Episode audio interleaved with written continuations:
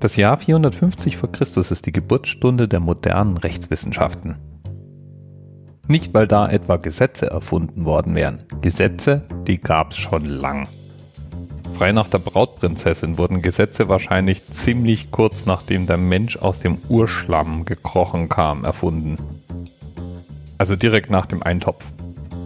Nein, das Jahr 450 vor Christus ist deswegen die Geburtsstunde der Rechtswissenschaften, weil das das Jahr war, in dem die alten Römer sich selbst ein niedergeschriebenes, allgemeingültiges Gesetz gaben.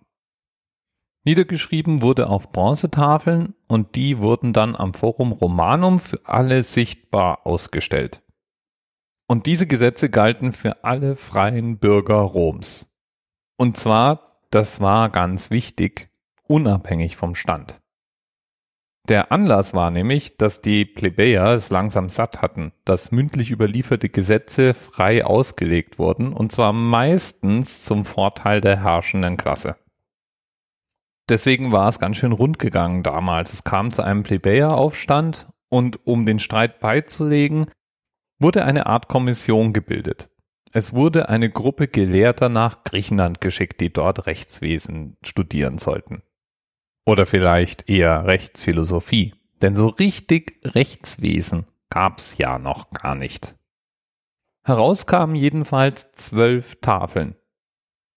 Jede Tafel beschäftigte sich mit einem Teilbereich der Juristerei, also Privatrecht, Strafrecht, Eigentumsrecht und so weiter aber die verschiedenen Bereiche waren weder systematisiert noch gab es irgendein Schema, sondern waren einfach nacheinander aufgezählt.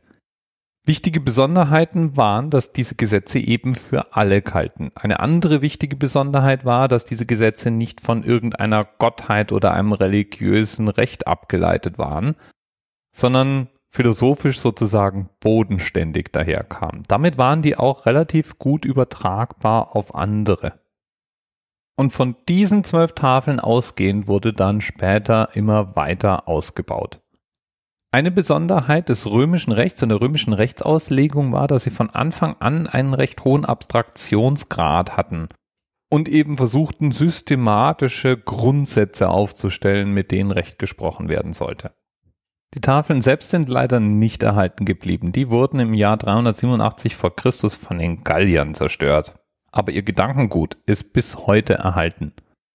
Zum einen haben die Römer selber natürlich auf der Basis der damals niedergeschriebenen Gesetze weiter Recht gesprochen, aber auch die Rechtsprechung im Mittelalter und der Neuzeit lehnt sich in weiten Teilen dieser Welt immer noch am römischen Recht an. Moderne Beispiele dafür sind beispielsweise das bürgerliche Gesetzbuch in Deutschland, unser Grundgesetz oder die europäische Verfassung.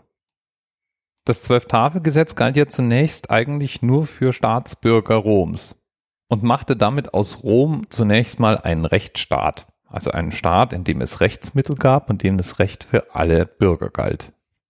Weil Rom aber eine massive Ausdehnung hatte und viele, viele Nachbarstaaten, mit denen es Handel treiben und Verträge aushandeln wollte, entstand dann bald ein weiteres Recht, eine Sammlung von Rechten, die eben galt, wenn Römer und Nichtrömer miteinander in Konflikt kamen.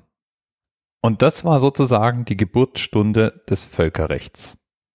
So war zum Beispiel der berühmte Gallische Krieg, den Cäsar geführt hat, in Rom selber umstritten, weil er gegen genau dieses Völkerrecht verstieß und damit rechtswidrig war.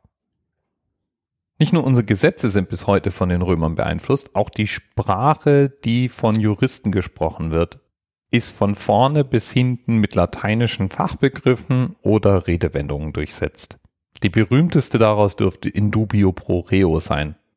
Das ist der Grundsatz, dass im Zweifel das Recht zugunsten des Angeklagten ausgelegt werden sollte. In den Shownotes packe ich dir mal einen Link zu einer Sammlung solcher Redewendungen und Formulierungen rein. Erstaunlich, was da alles eigentlich aus dem römischen Recht oder der Rechtsprechung stammt. Ach, und eins noch. Einen Themenpaten haben wir auch heute wieder. Danke an den Hörer Koi für diesen Vorschlag. Bis bald. TMRS 10, 9, 8. The experience of 47 individual medical officers. Was hier über die Geheimzahl der Illuminaten steht. Und die 23. Und die 5. Wieso die 5? Die 5 ist die Quersumme von der 23.